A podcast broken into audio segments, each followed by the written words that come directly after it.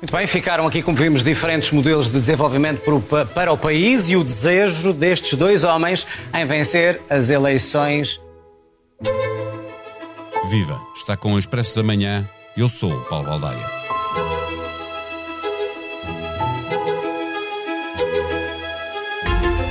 O debate que o painel do Expresso considerou ter corrido melhor a Rui Rio que a António Costa teve muita matéria em discussão e se o líder do PSD cumpriu com êxito a missão a que se tinha proposto, não se pode dizer que o líder do PS tenha tido uma prestação negativa. De 0 a 10, a nota mais baixa de Costa foi um 5, dado por Henrique Monteiro, e a mais alta, um 7 de Clara Ferreira Alves, Luísa Guiar Conraria e Daniel Oliveira. Sempre positiva, portanto. Já Rui Rio teve um 6 como nota mínima, dada por Henrique Monteiro e Daniel Oliveira, e um 9 como nota máxima, dada por Clara Ferreira Alves. O líder do PS passou no debate com 6,4 e o líder do PSD com 7,2. Este é um episódio um pouco diferente do habitual. Neste Expresso da Manhã, recuperamos os principais momentos do grande debate destas legislativas, para quem não viu nem ouviu ou para quem quer tirar dúvidas sobre algum ponto do debate. Mais de um milhão de clientes já têm contas valor BPI. Contas multiproduto. Uma solução com um conjunto de produtos e serviços para gerir o seu dia a dia e sempre acessível através da BPI App ou do BPI Net. Saiba mais em bancobpi.pt. O debate começou com a avaliação de que cada um faz sobre o estado do país e Costa aproveitou para citar pela primeira vez, voltou a fazê-lo mais à frente, o Presidente da República e para Rio afirmar pela enésima vez a postura responsável do PSD. Obviamente que nós temos essas alternativas. Simplesmente nós também fazemos uma oposição civilizada. Há um tempo para tudo, há um tempo para nós estarmos a fazer uma oposição construtiva, ou seja, em prol do país, e depois há um tempo, que é este que agora temos, o tempo antes de eleições, onde nós temos de marcar as diferenças, porque os eleitores têm de saber qual é a diferença entre o PS e qual é a diferença Mas entre o, o PS. Diz... Como disse o Presidente da República, o que é urgente é virar a página desta pandemia e focarmos-nos a 100% naquilo que é essencial, a recuperação e o progresso. A inevitável questão da governabilidade e as alianças que cada um está disposto a fazer apareceu muito rápido na conversa, com o líder do PS a garantir que, se vencer, encontrará a solução, desejando uma maioria, nem que seja com o PAN, enquanto o líder do PSD aproveitou para assustar o eleitorado do centro com a possibilidade do Bloco ir para o governo. Mas eu compreendo que não falo com a denominada geringonça, porque a minha pergunta é esta.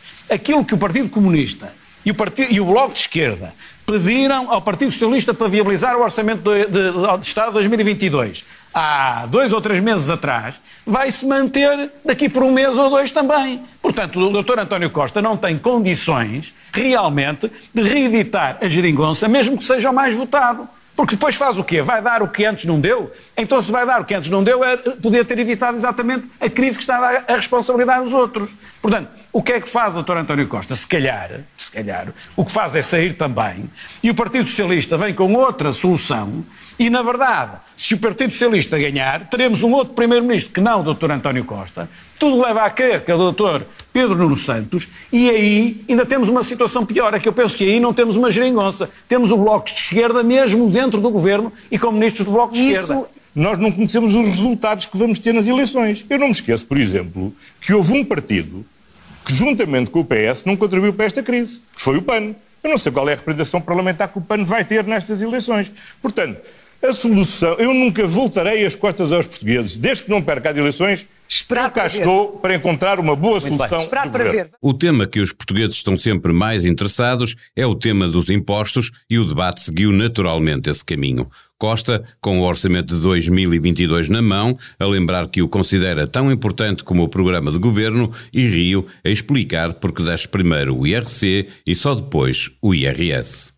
Se eu quisesse ganhar as eleições mais rapidamente, em vez de olhar para o futuro do país, fazia ao contrário. Mas o contrário era, de certa forma, persistir na política do Partido Socialista, que deu os resultados que nós sabemos, em que até os antigos países de leste, né, antigos países comunistas, países pobres que entraram para a União Europeia depois de Portugal, muitos deles já nos ultrapassaram. Isso é que eu não quero, quero exatamente o contrário. E, portanto, IRS muda... só nos dois últimos anos da legislatura, se for Primeiro-Ministro. Ou se muda, ou se muda. Claro, ou na, na prioridade, primeiro, criação de riqueza, depois distribuição, claro. porque quero o futuro dos portugueses, não quero só o amanhã. Eu apresento-me estas eleições não só como programa do Governo, mas como um orçamento de Estado para aprovar imediatamente a seguir ao Governo entrar em funções. No dia em que terminar a discussão do programa do Governo, nós apresentaremos na Assembleia da República o Orçamento de Estado para 2022.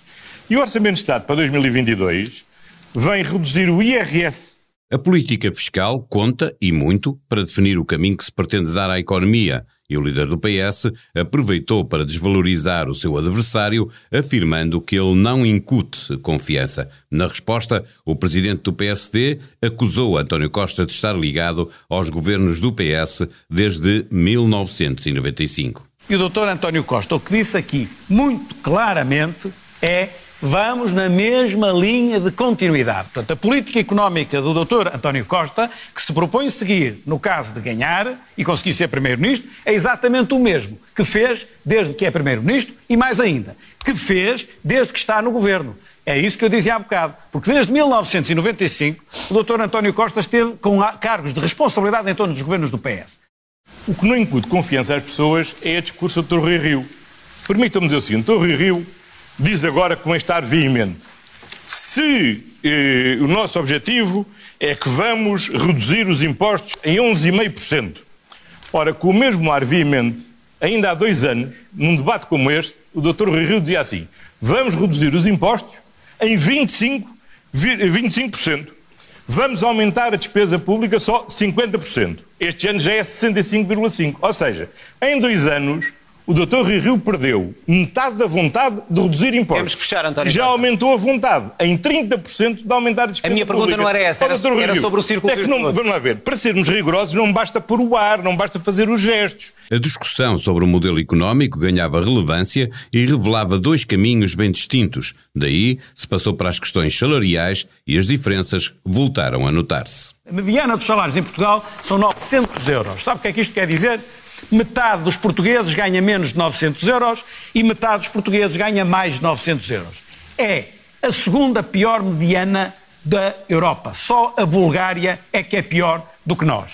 É este o país que nós queremos? Um país que efetivamente aumenta mais o salário mínimo, é verdade, mas que depois mas traz os salários com todos, esses, com estes aumentos que têm sido feitos é pelo governo país, socialista. Não concorda? É evidente. Não, é não evidente. considera que eram salários demasiado baixos que, que não acompanhavam, Ouça, por exemplo, o aumento do custo de vida? Está bem, nós podemos fazer uma vez ou duas, com certeza, mas uma política sustentada disto leva a descer o salário médio, ou seja, os salários descem. E depois as pessoas formam-se, as pessoas estudam, as pessoas querem ter um futuro e o que esperam é um salário de 1.100, 1.200, 1.300 euros e depois nós admiramos que as pessoas imigram. Ora bem, o país precisa de aumentar em geral os seus salários e hoje isto é um grande consenso na sociedade portuguesa, inclusive dos empresários. E não só o salário mínimo, também o salário médio e a generalidade dos salários. E quem não quer aumentar o salário mínimo não consegue sequer, muito menos aumentará o salário médio e os outros salários. Rio insistia que o PS quer repetir o mesmo caminho, esperando ter resultados diferentes, e Costa voltou à carga com a ideia de que a direita nunca quer aumentar o salário mínimo. Essa ideia de que a direita está sempre a repetir se aumenta o salário mínimo as empresas vão à falência, o que é que nós demonstramos nestes seis anos? É que com o aumento de 40% do salário mínimo, com o aumento de 25% em média do salário médio de, de, no, no país, a verdade é que as empresas aumentaram o investimento e aumentaram as exportações.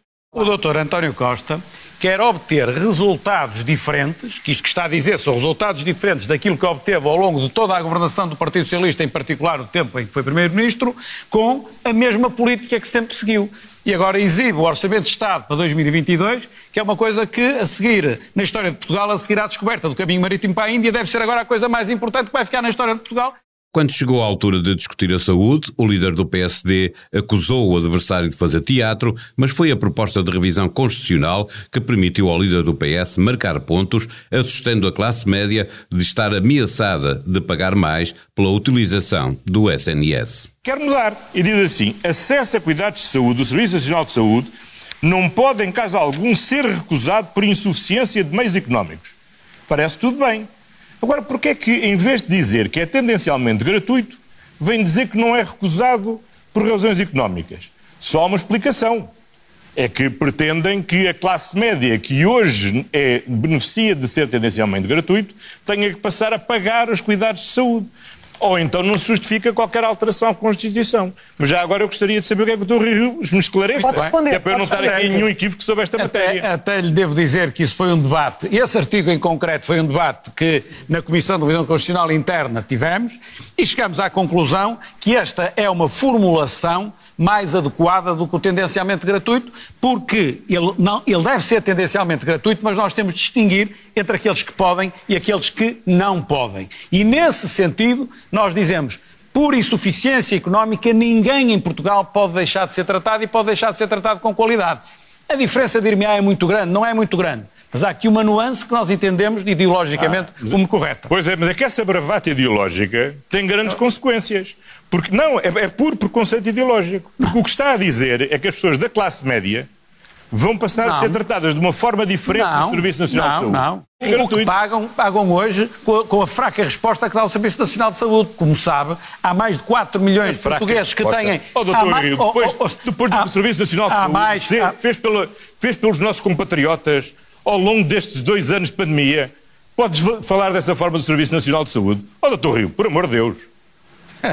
o, o, não, não vale a pena fazer teatro da saúde para a justiça e da acusação de teatralidade para a acusação de populismo, porque António Costa voltou a acusar Rui Rio de ter propostas perigosas. O programa do PSD, se me permitem, é um programa muito perigoso relativamente à justiça. E eu, não, eu escolho bem a palavra quando digo perigoso, porque a maior garantia que nós podemos ter que a justiça é igual para todos é a garantia de que a justiça não é sujeita ao controle do poder político.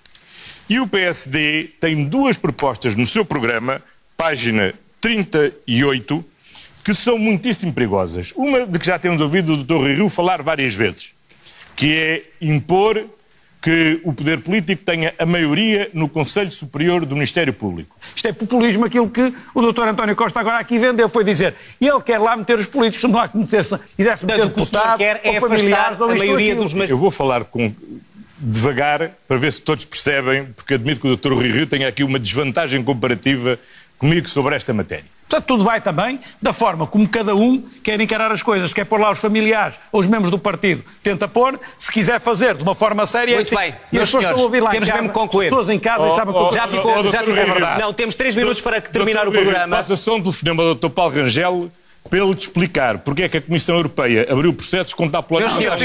Para o fim ficou a TAP, com Rio a falar de situações gravíssimas e revoltantes e Costa a garantir que sem o Estado a companhia não tinha sido salva. Se o Estado não tivesse readquirido 50% do capital depois de ele ter sido alienado já depois da queda do governo de Passos Coelho, quando o Sr. Nilman foi à falência em todo o mundo, a TAP tinha ido para o buraco com o Sr. Nilman. Foi graças ao Estado estar presente, foi graças ao Grupo Barraqueiro estar presente, que nós conseguimos salvar a TAP. A TAP recebe deste governo 3.200 milhões de euros. Há bocado falamos na redução do IRC. Sabe qual é a receita de IRC anual do país? São 5 mil milhões. A TAP recebe 3,2 mil milhões de euros. Isto, obviamente, não é aceitável. Mais ainda, uma empresa que dizem de bandeira, mas apenas serve o aeroporto de Lisboa e não liga nada uh, uh, ao resto dos aeroportos e ao resto de Portugal. E mais ainda, mesmo o aeroporto de Lisboa serve de forma absolutamente, vou, eu estou a medir a palavra, indecente. Sabe o que é que eu tenho aqui? Olha, eu tenho um voo da TAP que faz Madrid-São uh, Francisco. Madrid-São Francisco. E faz escala em Lisboa. Sabe quanto paga o espanhol? O espanhol paga 190 euros por ir de Madrid a São Francisco com escala em Lisboa. Quanto paga ao português se apanhar o avião em Lisboa para ir para São Francisco? O mesmo avião que vem de Madrid paga 697 euros é companhia de bandeira, mas é companhia de bandeira espanhola ou de outro país qualquer. E, portanto, Quem pagamos, já que é para privatizar e é assim quando, que a TAP, quando, ouça, Rio, quando é assim, concluir isto agora, este, quando isto, concluir isto é revoltante. processo de reestruturação depois de 2020. Isto é revoltante. Isto é admissível. O debate foi quente, com os adversários políticos a respeitar-se e a deixarem claro o caminho que cada um pretende seguir se ganhar as eleições.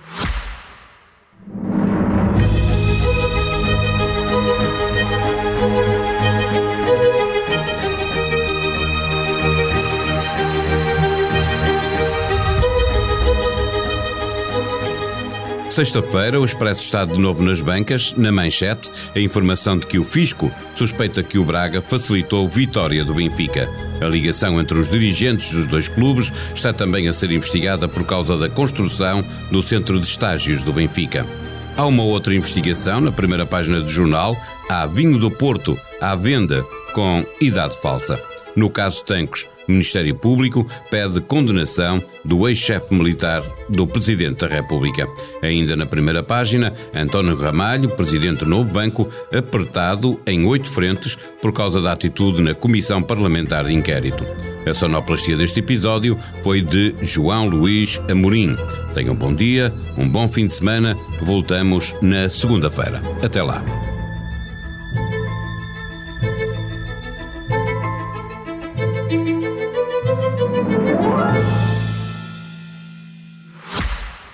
Mais de um milhão de clientes já têm contas valor BPI. Contas multiproduto. Uma solução com um conjunto de produtos e serviços para gerir o seu dia a dia e sempre acessível através da BPI App ou do BPI Net. Saiba mais em bancobpi.pt.